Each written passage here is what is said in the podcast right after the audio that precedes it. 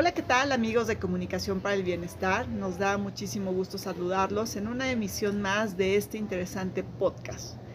Y en esta ocasión, bueno, pues para hablar sobre un tema muy interesante que es sobre los mitos. Los mitos que de alguna manera narran historias relacionadas con el origen de las cosas, la creación del hombre, la existencia del bien y el mal. Y bueno, el tema es muy extenso e interesante. Pero para comenzar y antes de continuar esta interesante charla, le doy la más cordial bienvenida a mi compañero José Luis Flores Torres. Hola José Luis, ¿cómo estás? Hola, ¿qué tal? Gracias por la invitación para hablar de este, de ese interesante tema de los mitos. ¿Por dónde comenzamos, José Luis? ¿Qué, por, ¿Qué podríamos decir? ¿Podríamos iniciar como por qué es un mito? Yo creo que habría que comenzar por ahí y por reconocer que vivimos en un mundo lleno de, mitos, ¿no? Digo, y tenemos mitos desde la antigua, desde la antigua Grecia, ¿no? La mitología griega nos provee de una serie de personajes, una serie de historias, situaciones mitológicas como muy interesantes, ¿no? Pero seguimos viviendo muy de cerca con seres mitológicos, a lo mejor ya no tan llamativos como los minotauros, pero hoy tenemos el mito del tapado, por ejemplo, ¿no? Es decir, ah, el tapado es todo un personaje que, que, no existe como tal, pues, pero es parte de la picardía política y de la vida política del, del, del, mexicano. Y hoy más que nunca, por ejemplo, pues el tapado es este es súper es, es, vigente, ¿no? Ya en, en, este casi cuarto año de gobierno de Andrés Manuel López Obrador. Se, habla, se empieza a hablar como de ese de ese, ese ser mitológico del tapado que en algún momento Abel Quesada le puso, le puso trazo, ¿no? Le puso ahí sus, su, traje, le puso su, su, capucha, etcétera, ¿no? Y lo personificó de alguna manera, pero no es más que un concepto político, es un concepto de ciencia política. Pero justamente ahí es en donde podemos empezar a hablar que eh, los mitos, ya como concepto, pues nos sirven para poner en circulación versiones del mundo muy arraigadas en, la sociedad, en la gente. Es decir, eh, eso es un, es un, un concepto como muy estándar, ¿no? De Roland Barthes incluso, ¿no? Es decir, son perspectivas del mundo, son historias que se cuentan, pero lo importante no es tanto que sea cierto o que sea falso. Es decir, lo, importante es que sea una narrativa que sea creíble para la gente, es decir, que la gente lo cree, lo crea y, lo, y, vaya recreando esa, esa, historia. Es decir, todos sabemos que el tapado no existe, es decir, como el chupacabras, no, no había un, un, animal pues este que, que, que, se chupara las cabras, pero estaba muy, muy arraigada esa historia, al igual que la del al igual que la del tapado. Por ponerte dos ejemplos así como muy iniciales, están en el imaginario colectivo y sirven un poquito para darle razón o darle un sentido a eso que llamamos sucesión presidencial. Por, por llamarlo de alguna, de alguna manera, la sucesión presidencial tomaba como mucho sentido en ese concepto, en el concepto del, en el concepto del tapado. Entonces, bueno, es una expresión de la mentalidad colectiva, ¿no? Del, de esa manera colectiva que tenemos de, pensar. Lo importante no es eh, si es cierto, si es falso, lo importante es que goza de una credibilidad popular. Sí, eso es bien interesante, José Luis, porque me lleva a pensar y a preguntar, ¿no? O sea, ¿cómo justamente se construyen los mitos? ¿Qué tiene que pasar para que un mito se vuelva popular o para que esté permeando en el mainstream, ¿no? Social y para que tenga la gente le dé como esa validez. Entonces, ¿cómo se construye el mito tomando en cuenta que, bueno, pues el mito también va cambiando, a veces va mutando a través del tiempo? Se va, eh, hay, mitos que se transmiten de generación en, generación, que los mitos tienen un origen este, oral principalmente, pero bueno, también podríamos ver que se pueden construir de otras formas y que justamente su interés está, o eh, los, mitos que conocemos como el tapado que tú mencionabas, o el chupacabras, entre otros, pues es porque de alguna u otra manera siempre hubo como una expresión a través del lenguaje que, que, a lo mejor nosotros lo empezamos a escuchar y entonces decimos, ay, ¿será cierto que existe el chupacabras o no existe? ¿No? ¿Cuál es esta parte de la importancia de la del concepto del tapado? ¿no? Entonces, ¿cómo podríamos decir que se construye un mito? Fíjate que eh, ahora sí que no hay una fórmula acerca de cómo se construye el, el mito. Y um, vamos, y los mitos se pueden pueden ser construidos desde la propia familia, los mitos pueden ser construidos desde el mismo sistema, desde el sistema político, económico, me estoy refiriendo. Hay otros mitos que los va creando la iglesia, este, pero vamos, no hay una, no hay una fórmula de, acerca de cómo crear un mito más que tener credibilidad. Me parece que ese es un requisito indispensable que debe tener un mito para ser para ser este creado hace ratito creado y recreado, ¿no? Porque los mitos se van recreando, porque hace ratito decías, es que los mitos van mutando, se van cambiando. Y es cierto, por ejemplo, la reelección como un mito intocable, ¿no? Así del sistema político mexicano, si estamos hablando de mitos mexicanos, por ejemplo, pues no hay nada más mitológico que la, que, la no reelección presidencial, porque ya hay ahorita reelección presidentes municipales, etcétera, pero no en gobernadores, no en este, no en el presidente de la República. Entonces, por ejemplo, en un momento dado para para eh, Porfirio Díaz, la reelección era algo importantísimo, la no reelección era algo importantísimo. Es decir, y em, cuando quería vencer a, Benito Juárez en las urnas y a otros presidentes que le siguieron a, Benito Juárez, enarboló eh, la, la, bandera Porfirio Ideas de la no reelección.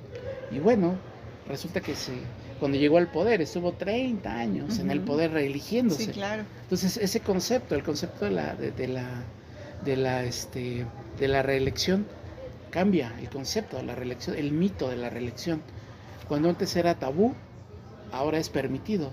Y ya después, con la familia revolucionaria que vuelve a poner sufragio efectivo, no reelección, Madero lo, lo, lo, este, lo, vuelve a poner en circulación, bueno, pues y Plutar, eh, Plutarco Elías Calles y sobre todo Álvaro Obregón, sobre todo él, Álvaro Obregón, toca ese mito y lo dice, bueno, ahora me voy a reelegir.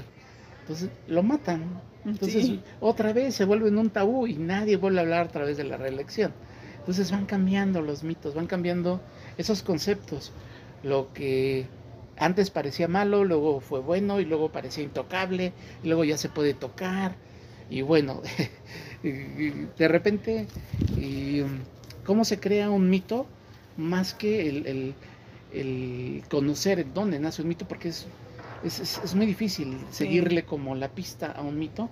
Hay veces que pueden nacer de la literatura, hay veces que nace en el entorno de la política, hay veces que nace en el entorno de la religión, eh, eh, hay veces que nace en el entorno de la ideología.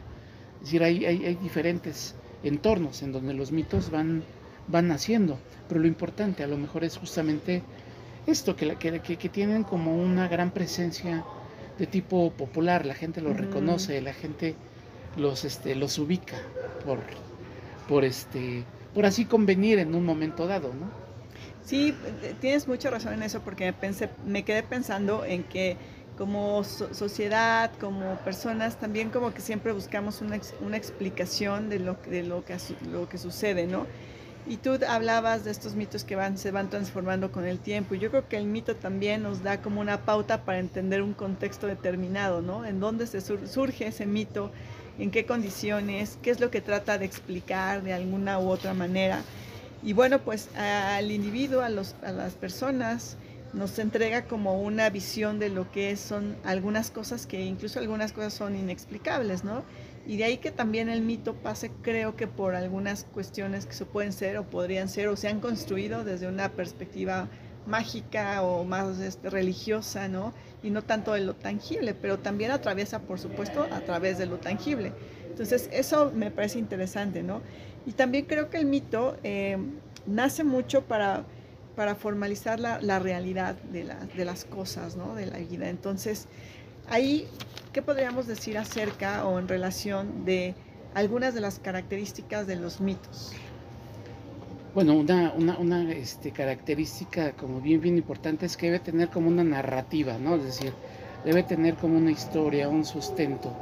Y debe ser un sustento creíble, por muy, por muy, digamos, increíble que sea ese mito, decir, el, el, centauro, el minotauro eran parte de toda una mitología, de una mitología griega, la medusa, etcétera, ¿no? Todos sabemos que en este mundo terrenal, vamos, no existe una mujer con una cabellera con este con serpientes. No obstante, era una, una narrativa que encarnaba valores, que encarnaba temores, que encarnaba sentires, que, encarga, que encarnaba toda una manera de ver la vida en la Grecia antigua, tal como en, en, en las culturas prehispánicas, que bueno, este, los, los, eh, los principales dioses, estoy hablando de Tenochtitlan, Tlaloc y Huitzilopochtli, bueno, pues encarnan las dos principales elementos eh, de, de, de, esa cosmogonía prehispánica, la vida, la muerte, la sangre, el agua, es decir, eh, Tlaloc. ¿Por qué Tlaloc es azul? Bueno, el, azul como el, el, el, agua. ¿Por qué Huitzilopochtli era rojo? Pues era rojo por la sangre, es decir, era el dios del, de la guerra, etc. Entonces, van haciendo de repente, eh, como le decíamos hace ratito, bueno, en entornos muy concretos, ya sea de la religión, de la política, etcétera, pero tienen esta característica que son narrativas que van encarnando formas de ver la vida, formas de ver la realidad, perspectivas, temores, sentires, etc. Y no solamente eso, sino que creo que eh, hay un concepto que se acerca mucho al concepto de mito, que es el de representación social, de las representaciones sociales, porque son las representaciones sociales es un universo de opiniones frente a un objeto socialmente significativo que se va mitificando, es decir, una hostia, por ejemplo, ¿no? sí, claro. es, un objeto que se mitifica, es decir, representa, encarna la, la, la, este, la carne y la sangre de Cristo, por, por, por ejemplo, ¿no? La, la, carne de Cristo, el cuerpo de Cristo. En, digamos, en, en el entorno concreto, sabemos que no lo es, pero ya dentro de la cosmogonía Así es. Este, cristiana sí lo es, es decir, hay, un mito que tiene una narrativa, que tiene una historia que es creíble para la, para la gente. Y no solamente eso, sino como las representaciones sociales son como marcan la conducta a seguir con respecto a ese fenómeno, a ese objeto. Yo ya sé qué hacer frente a esa hostia, claro. o frente a un policía, o frente a un político, o frente al presidente que se quiera reelegir, etcétera, o frente a un partido político que se empieza a mitificar, etcétera, ¿no? Entonces, uh -huh. son comparte comparte con la representación social el que son son conocimientos compartidos, son narrativas compartidas por la gente, ¿no? Sí, aquí llama la atención que en estas narraciones que comentas, pues, pues tienen que ver también como cómo entendemos el mundo en el que habitamos, con el origen de las cosas, cómo lo representamos, como bien lo mencionabas, con la creación del hombre y como, como, que siempre con esta dualidad entre lo que es el bien y el mal, ¿no? Entonces también podríamos tener como este, mucho de la mitología que esté, está transitando entre el bien o el mal, incluso personajes que también los podemos situar entre, entre la oscuridad o la luz, etcétera, posiblemente, ¿no? Incluso, bueno, pues también durante eh, la construcción de narraciones, pues nos podemos encontrar también a que muchos de, estos mitos están protagonizados por dioses, ¿no? semidioses, incluso seres sobrenaturales, o algunos que pueden ser, que pueden tener características este, de mitad de humano, mitad animal, ¿no? antropomórficas, este, muy interesantes. Y también incluso otras que pueden tener aspectos sagrados, ¿no? Tú mencionas ahorita la parte política también, pero también está la otra parte. Que pueden poseer rasgos sagrados, que los podemos vincular con la religión y que bueno se consolidan como ritual porque al momento que pasan este o sí, o como un mito mejor dicho cuando pasan ¿no? y explican eh, algún acontecimiento incluso entonces bueno eh, como bien lo mencionas, también creo que situarlos en un contexto, en un lugar es muy complejo, ¿no? Porque pues obviamente hay muchos mitos que vienen desde la historia, desde la colonización, por ejemplo, ¿no? Desde antes de, desde la, antes de la colonización. colonización. Y entonces, eh, en ese sentido, José Luis, ¿cuáles serían como estos mitos, como los más eh, al menos en México, cuáles serían algunos de los ejemplos que, que, nos han rodeado a través de la historia y que siguen posiblemente vigentes. Fíjate que antes de contestarte esa pregunta, Ajá. hay dos libros que yo, re, que, que, yo este, recomiendo bastante con respecto a hay toda una literatura respecto a los mitos, pero hay un estudio bien interesante que hace Roland Barthes, son puros ensayos que él publica, el, el mito fue una constante en su trabajo, este desde una perspectiva simbólica, desde una perspectiva semiótica, hace el análisis del mito, Roland Barthes. Y ahorita te digo por qué Ajá. Eh, nombro a Roland Barthes. Este, su libro se llama Mitologías, justamente. Y el otro libro es el de Enrique Florescano, el de mitos, el de mitos mexicanos. Del primer libro de, de, de, de Roland, Roland Barthes, él hace un estudio acerca de la lucha libre que él le llama el mundo del catch el catch es la manera en la que llaman en Francia al, a la lucha libre. Y lo digo porque es un mito que compartimos franceses y, y, mexicanos, el gusto por la lucha, la lucha libre. Entonces, me parece que las máscaras encarnan mitos, encarnan historias.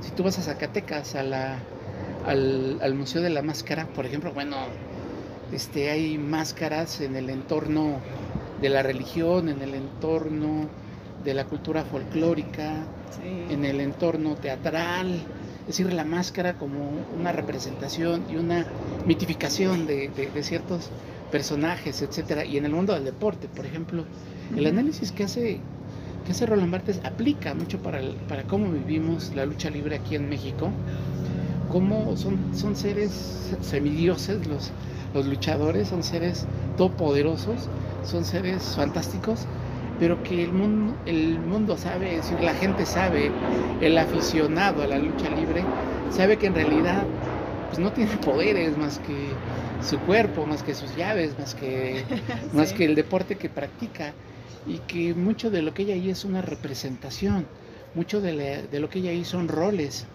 Así Hablamos es. ahorita de los buenos y los malos, justamente ahí se van, se van dirimiendo los, los, este, los rudos contra los técnicos, técnicos. etcétera, ¿no? Entonces es, es un mundo en, el que recrea ese mundo de, de obscuridad versus este versus luz, ¿no? Muy al estilo este de la, de la cultura católica cristiana, ¿no? Este el sentido de la maldad y de la bondad, ¿no? Pero es bien interesante el, el- el- el- el, este, el análisis que, que hace Roland Barthes. Lo interesante está como en el valor simbólico que Claro. tienen los, los, este, los luchadores, las representaciones que hacen y los roles que van encarnando. Y sobre todo que la gente los cree y participa en esas narrativas, participa como en el espectáculo. Ellos saben que son es una mera representación y participan. Participan y lo viven y lo recrean, etcétera, ¿no? Hay mitos mexicanos que me parecen como muy interesantes.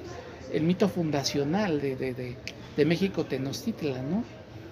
Y el águila y la serpiente, es decir, la historia de la fundación de Tenochtitlan tiene que ver con una peregrinación, es decir, una revelación un momento de epifanía que, tuvo, que tuvieron por ahí antes de 1300 los, los pueblos de Aztlán y que su dios Huitzilopochtli les habló y, les dijo que fueran en busca de un lugar en donde tenían que fundar un, un imperio que iba a ser todopoderoso. Estamos refiriendo a Tenochtitlan, pero que tenían que, que, que este, que, que arribar a ese lugar a partir de una señal, es decir, tenían que fundar esa ciudad en donde hubiera un águila devorando una serpiente, serpiente. encima de un nopal.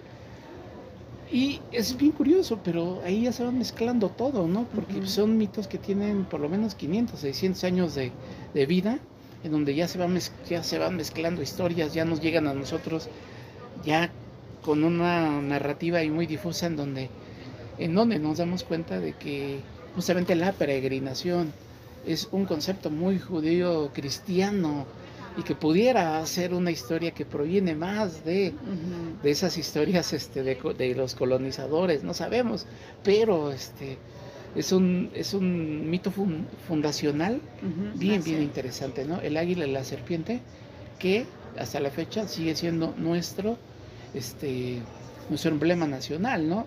En el momento, hay, hay mitos que son intocables, ¿no? En el momento en el que Lu- Luis Buñuel tocó el mito de la, de la mamá mexicana, Sí, en su película Los Olvidados, Sí, todo el mundo se le vino encima, es decir, una mamá no podía ser, actuar de la manera en la que actúa la, la, la, este, la actriz de la película Los Olvidados, la personificación de la mamá y de la abuelita en el cine mexicano, pues era el de la madre abnegada, era el de la madre comprensiva, era el de la madre bondadosa, Así etcétera, es. ¿no?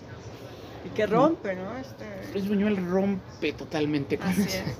Con ese mito. Entonces, hay costos por, por, por, este, por romper esos mitos, aunque afortunadamente es, fue valorada en su tiempo, no lo suficiente, pero así fue muy valorada en su tiempo y hoy, y hoy sigue siendo como muy valorada.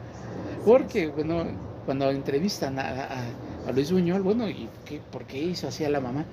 Y bueno, eso yo no lo saqué de ningún, no me lo inventé, lo saqué de la nota roja del, de los periódicos, es decir, eso es real, eso existe.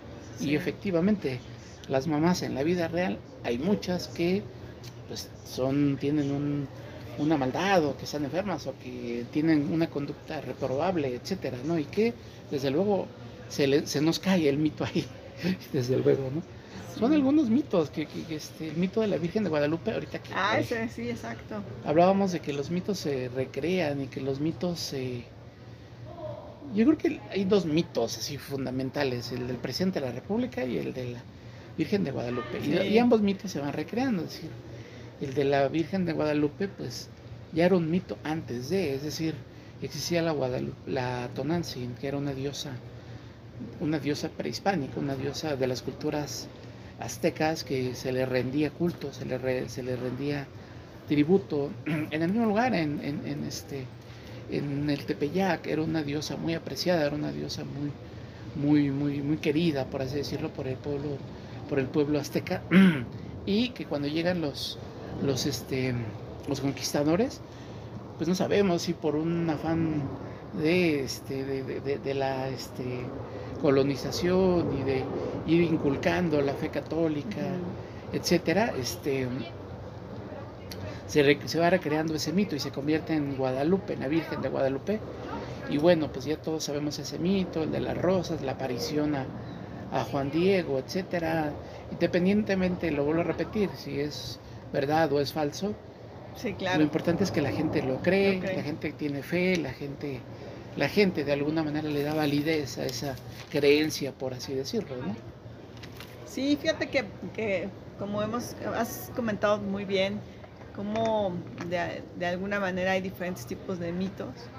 E incluso, ¿no? Al, día de hoy se pueden clasificar, ¿no? Como mitos cosmogónicos que van a narrar justamente la creación del mundo, por ejemplo, el mito egipcio de la creación.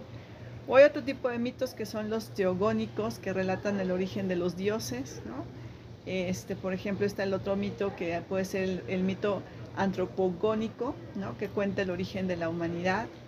Como tú lo bien lo mencionabas, que decías, ¿no? por ejemplo, el mito maya de la creación de los hombres a partir del maíz.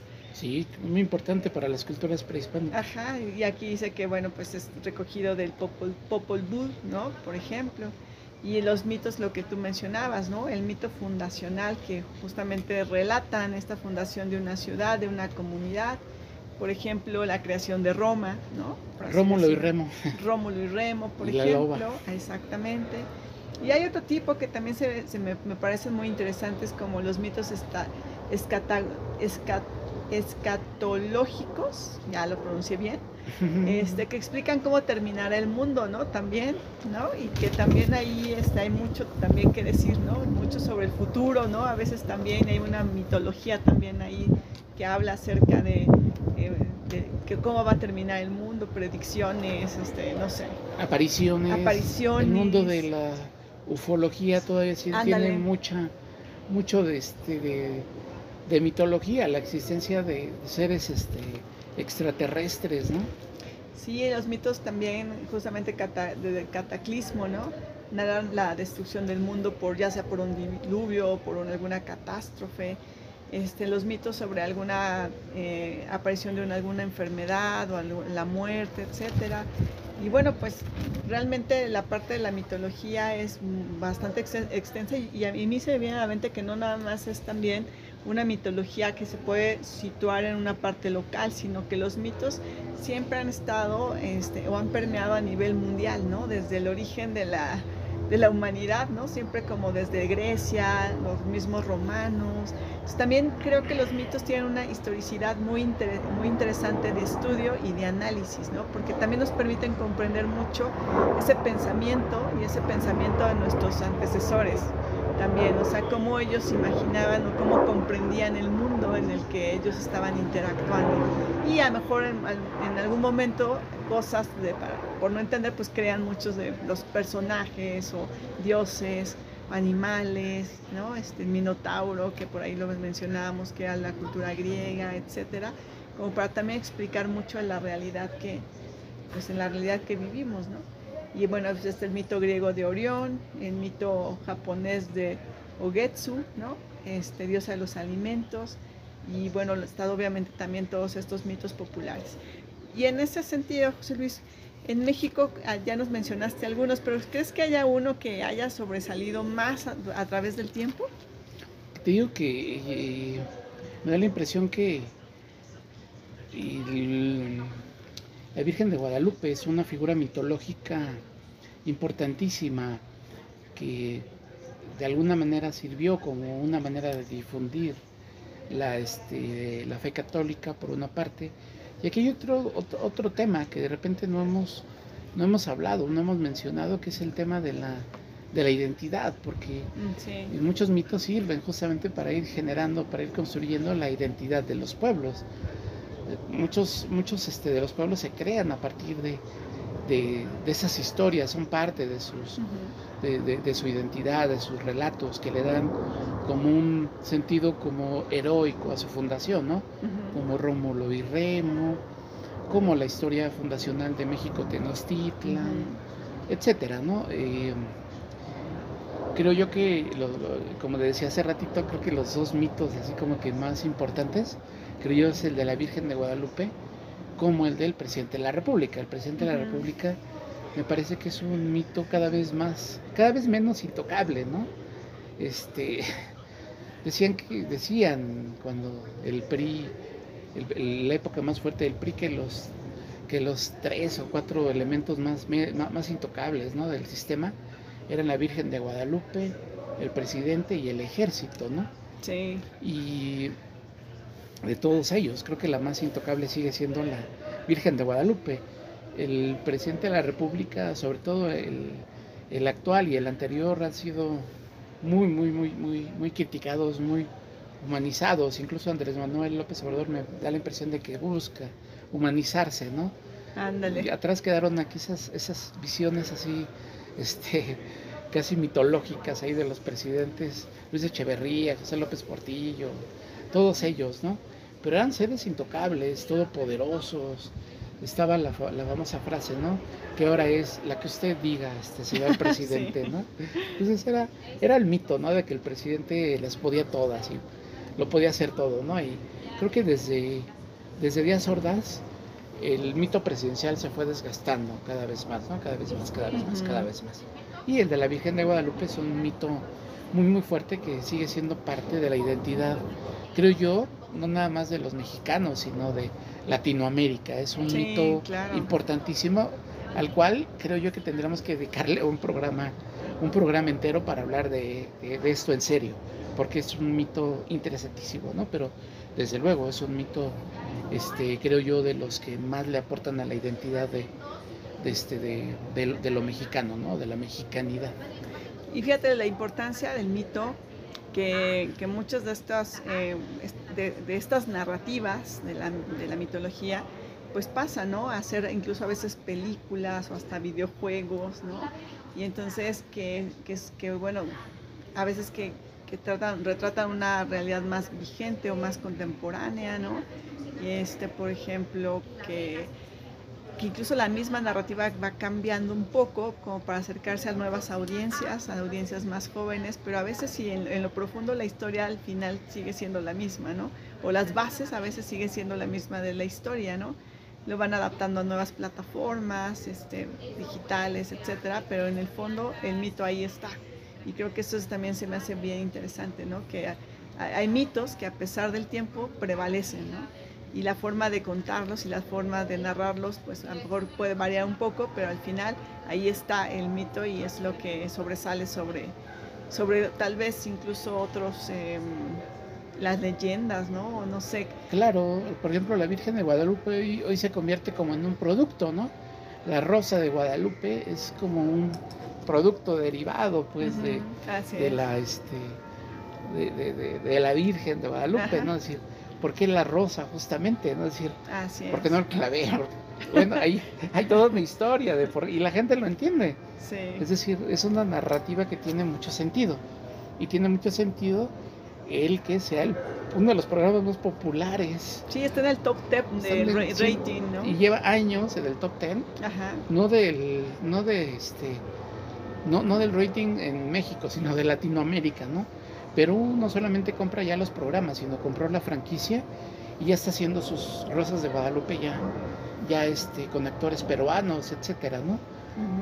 De los que yo sé, digo, no sé si Colombia o algún otro país haya comprado, pero vamos, como decía hace ratito, se, se van recreando los, los mitos, muchos de ellos se van comercializando, se van actualizando, se van llegando a nuevas audiencias incluso, puede ser, etcétera, ¿no? Ya ahí este, es parte de las industrias creativas ahí, la Virgen de Guadalupe. Claro. Ya la peregrinación que se hace a España, la, la, esa peregrinación este, grandísima que se hace, ya se convierte en todo un tour, ¿no? Que ya, Exactamente. Ya, este, ya es turismo. es turismo religioso, ¿no? Turismo religioso. Entonces son formas de ir recreando los mitos y de ir cumpliendo como nuevas funciones. Sí, y en ese sentido, ¿crees que los mitos eh, nos sirven? Y si, sirven los mitos, ¿para qué nos servirían? Hay veces que no es que nos sirvan a nosotros, hay veces que le sirven al sistema. Sistema religioso, sistema económico, sistema político, etcétera, ¿no? En un momento dado, la, la aparición de la Virgen de Guadalupe, bueno, le sirvió a, la, al, pues al, a los españoles, a los católicos españoles, para ir difundiendo la fe católica, desde luego, ¿no? a veces se nos olvida lo fuerte que fue el rompimiento que tuvieron las culturas prehispánicas, los pueblos prehispánicos, los pueblos originales. Ellos tenían otras creencias, creían en otros dioses, creían en otras cosas, tenían otra cosmogonía. De repente, pues este, hubo una irrupción muy fuerte, violenta, desde luego, ¿no? Entonces, hubo diferentes maneras, a la fuerza, hay veces eh, por otros métodos, por el arte mismo, sirvió para ir difundiendo la religión misma y en este caso el mito sirvió para ir, ir este, difundiendo la fe católica y sirvió desde luego a la fe, a la fe católica, al, al eh, sistema político, por ejemplo, ¿cómo haces para convertir una, una terrible derrota como la, la, la, la, que le propinó Estados, la invasión norteamericana a México en siglo XIX, en los años 40, ¿cómo las, ¿de dónde sacas un héroe, no? ¿De dónde sacas un héroe ahí? Bueno, pues ahí no, no, no hay un héroe, sino hay seis héroes, siete héroes, los niños héroes, ¿no? que dieron la vida, perdimos, pero hubo niños se aventaron, que se, aventaron, se, enrollaron con la bandera. Y es un mito que nació más en el siglo XX, este, pero que tiene una narrativa y que tiene una credibilidad y que la gente de alguna manera pues este lo, lo, lo, lo fue aceptando, por así decirlo, se volvió como en algo importante para, este, se convirtió ya parte, se, se, se, este, convirtió ya en parte como del, de la, del calendario cívico mexicano, que por cierto ya estamos a días de que, se celebren muy ad hoc nuestro programa por muy ad hoc, con las fiestas patrias, ¿no? Con las fiestas patrias, desde luego. Entonces ahí hay un, ahí hay un este, sirve para justamente para ir creando una historia de grandeza en donde a lo mejor no la hubo o en donde no se reconoce, pues. ¿Para qué nos sirve a nosotros? A lo mejor como una como te decía, es decir, las representaciones sociales Social. son como formas de conocer cómo actuar, ¿no? Ujú, Si yo ya sé cómo comportarme frente a la Virgen de Guadalupe o frente a así una es. hostia cuando vas a la iglesia, ¿no? Ya sabemos qué, qué hacer, cómo comportarnos, qué actitud tomar, qué decir, etcétera, ¿no? Es una forma de conocer, no solamente conocer, sino saber qué hacer ¿Qué hacer? Eso en determinadas circunstancias, ¿no? Sí, a mí eso se me hace interesante porque no nada más es saber la narrativa, ¿no? Del mito, sino qué hacemos también y cómo nos comportamos, ¿no? Y muchos de esos lo señalas muy bien. Es así como nosotros nos comportamos, ¿no? La hostia, ¿no? O sea, sabemos qué hacer en ese momento. Entonces, también creo que tienen un grado de practicidad muy importante, ¿no? Muchísimo. Sin duda. Muchísimo, sí, desde luego el vino, ¿no? El vino. El vino que está en todas las, de todas las religiones, que bueno, eh, hay, hay, hay muchos este, rasgos que tienen en común muchas religiones, por ejemplo el agua como un elemento de purificación, Así es. o el vino también, el uso del vino como un elemento religioso, por ejemplo son elementos que le dan, mitológicos desde luego, que le van creando una, una identidad, pues, a- o un carácter. También se convierten en tabúes, Sí. muchos mitos, como el comer, el, el- el no comer carne de puerco, por ejemplo, para los este, judíos, Cuando es Semana Santa. en que Semana no- Santa, que no puedes comer carne, o las culturas musulmanas que no pueden tomar, tomar vino, alcohol. Ujú. Es como una forma de crearse una identidad, de diferenciarse de Exacto. las demás culturas y religiones, ¿no? Sí, ahí lo- tú lo mencionabas, ¿no? Ahí está colocada la parte de la identitaria, ¿no? Somos esto, pero también porque no somos lo otro, ¿no? O sea, hay algo y un rasgo que nos distingue como cultura, como sociedad, como pueblo, como la localidad o nuestro territorio, ¿no? Y también que nos identifica, porque justamente al tener como esas celebraciones o no, pues es lo que nos hace diferentes. Sí, desde luego. Desde luego, y todo, lo tienen todas las religiones, desde luego, tienen rasgos como muy particulares, ritos, este, mitos, etcétera. ¿no? Desde luego, entonces ahí es en donde el mito sir- sirve, siempre sirve para algo. ¿sí? Como diría Roland Barthes, el mito siempre se pone a disposición de un poder, Ujú. poder político, un poder religioso, un poder social, etcétera, ¿no? Porque a veces tendemos también como a, pues como a, a no distinguir que un mito es diferente a una leyenda, ¿no? Como que el para mí ese es el peligro. sí, Y también eh, otro peligro es como pensar que, que eso que es mito es pertenece al mundo real o es parte del mundo. de lo natural, ¿no? Ajá, exacto. Me parece que ese es otro peligro ¿no? del, de- del mito. El ya no verlo como un mito, sino verlo como algo del mundo, de lo natural o del mundo real o de la realidad. o de- Ujú. Ese es otro peligro, creo yo. Y, y- bueno, también se menciona, mencionabas incluso que no nada más es el lenguaje, ¿no? Sino también hay elementos simbólicos que tienen que ver con la parte de la representación social, ¿no? Y la representación social, pues bueno, pueden ser, pues desde lo decías, ¿no? El águila que está devorando a la serpiente, este, la bandera, ¿no? Con sus colores, el zarape que, que trae la Virgen de Guadalupe, ¿no? Y tiene una connotación sumamente interesante, digamos. ¿no? ¿Qué? Tilma. El tilma, exactamente, ¿no? Que, que tiene una concepción sumamente interesante para Las la máscaras, perdón, las máscaras que mencionabas. ¿no? son elementos simbólicos fascinantes. La- Deberíamos de hablar un día de, ese tema, de las máscaras, porque son todo un tema, ¿eh? es un, es un temazo el tema de las máscaras, porque este eh, la tienen todas las culturas prehispánicas, Claro, la cultura católica, etcétera, mestiza, etcétera, pero hay elementos simbólicos que van mitificando ciertos roles, Así, lo bueno, lo malo, el diablo, los ángeles, los arcángeles, etcétera, ¿no? Así es. No, pues, y fascinante este tema, José Luis, sin duda, no sé, este, digo, la verdad es que da para mucho, decías tú, veo que los próximos va a ser el de las máscaras, ¿no? Sí, es Este, un tema muy bonito. Lo vamos, las vamos a ir viendo, pero bueno, pues no sé si tengas algo más que agregar o algo que se nos esté yendo que sea como también muy interesante platicar con todos nuestros escuchas. Pues que nos hagan sus propuestas, qué temas les gustaría escuchar, que nos, que nos hagan propuestas, que nos digan si vamos bien, si vamos mal y sobre todo qué, qué temáticas les gustaría ir, ir este, rescatando, ¿no? Que, que- que- de qué temática les gustaría escuchar con respecto a los mitos, este, bueno, pues es todo un, todo un tema fascinante y es parte de, de, nuestro sentido humano, ¿no? Que se va debatiendo entre lo real, lo ficticio, lo, imaginario. lo, histórico, lo imaginario, etcétera, ¿no? Así es, ¿no? Y que da para mucho, ¿no? Entonces, pues por mi parte también yo les los quisiera invitar a colaborar en este espacio, ¿no? A que si tienen algún tema, pues nos podemos sentar a platicar, a dialogarlo y también que nos den su retroalimentación. Entonces, pues bueno, pues creo que hasta aquí concluimos con este eh, fascinante tema de los mitos, mitos mexicanos también. Si tienen alguno que tal vez sea interesante y que sea de eh, mucho tiempo y a lo mejor no sea como tan conocido, pues ojalá no lo puedan compartir. Y bueno, pues ya para despedirnos, este, le doy las gracias a mi compañero José Luis Flores Torres. Gracias, Claudia. Y bueno, pues eh, hay un libro muy bueno que también ya más como para recomendárselos, que se llama justamente Mitos Mexicano, Mexicanos de Enrique Florescano, editorial Taurus. Creo que vale mucho la pena también darle una leída por ahí. Y bueno, pues sin más, este, me despido. Eh, los invitamos a visitarnos en nuestras redes sociodigitales y bueno, pues hasta la próxima. Gracias. Gracias. Chao. Chao.